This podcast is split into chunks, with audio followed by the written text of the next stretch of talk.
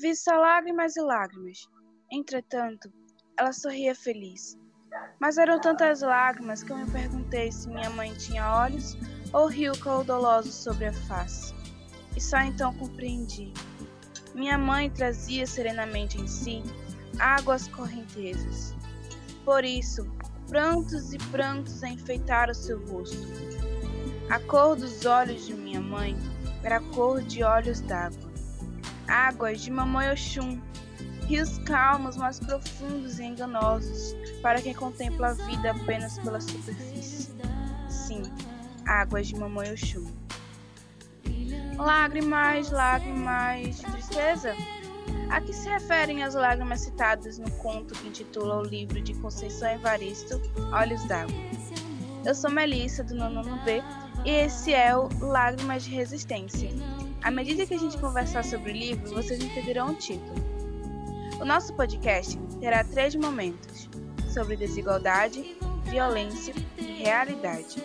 No primeiro momento, eu vou chamar a minha amiga e colega de classe, Mariana.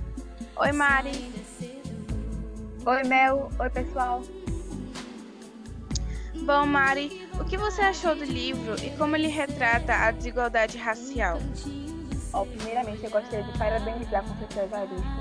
É, se isso chegar nela, né? Parabéns, a obra é muito boa e o livro dela é muito tocante, não sabe?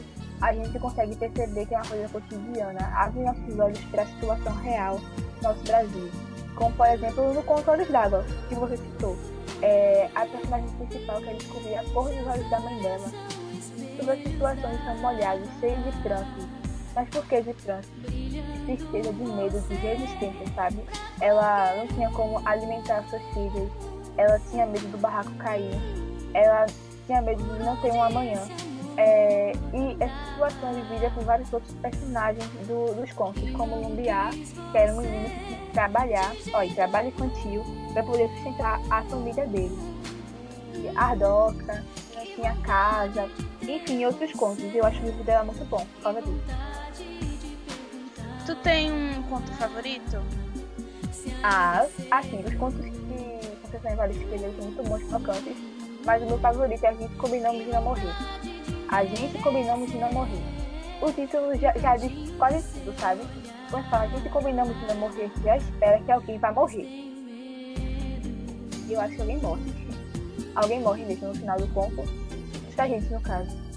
É, e a escrita, sabe, da frase está gramaticalmente errada, porque os personagens do conto não têm uma boa escolaridade, sabe? É, tanto que a personagem considerada mais inteligente chegou até a oitava série porque eles precisavam trabalhar para poder ter esse começo. Esse conto retrata essa realidade de uma maneira de sair muito presente e é por isso que eu gosto dele.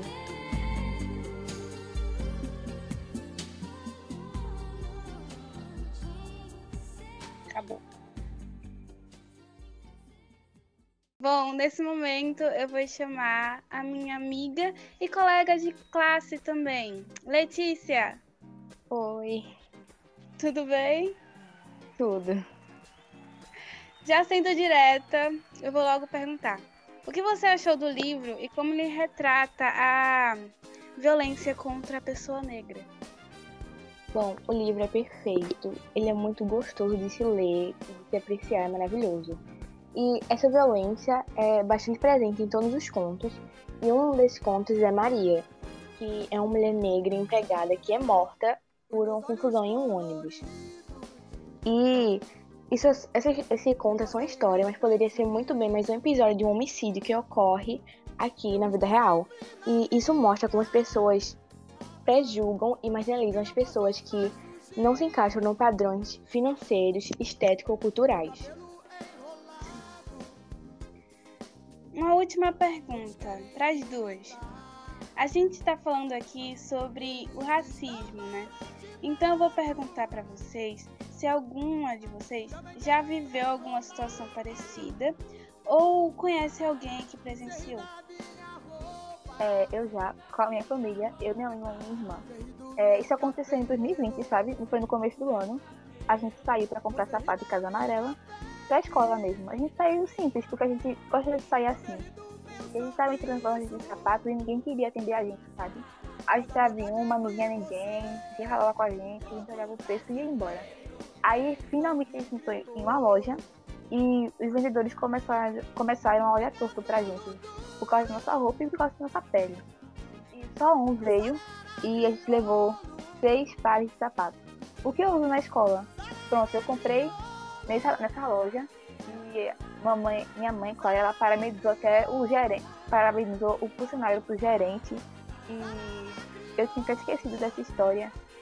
E aprendi também que a melhor maneira de lidar com isso é com o olhar de resistência. Sim, Sim o olhar de resistência também para o nosso cabelo, porque tendo acesso comigo mesmo no meu cabelo, por parentes que diziam que o meu cabelo tinha muito volume, que eu deveria passar mais creme para ele abaixar o volume, me dava tiaras para eu esconder o meu cabelo. E eu pensava muitas vezes até em alisar e isso é muito difícil para criança que não entende ainda a sua imagem. E eu comecei a me odiar. Eu não gostava de me olhar no espelho, não gostava do meu cabelo. Isso foi muito difícil. Sim, por mais. Por exatamente vir da sua família, né? Onde é seu ponto, porto seguro, vir comentários sobre essas coisas, destruindo a sua própria identidade.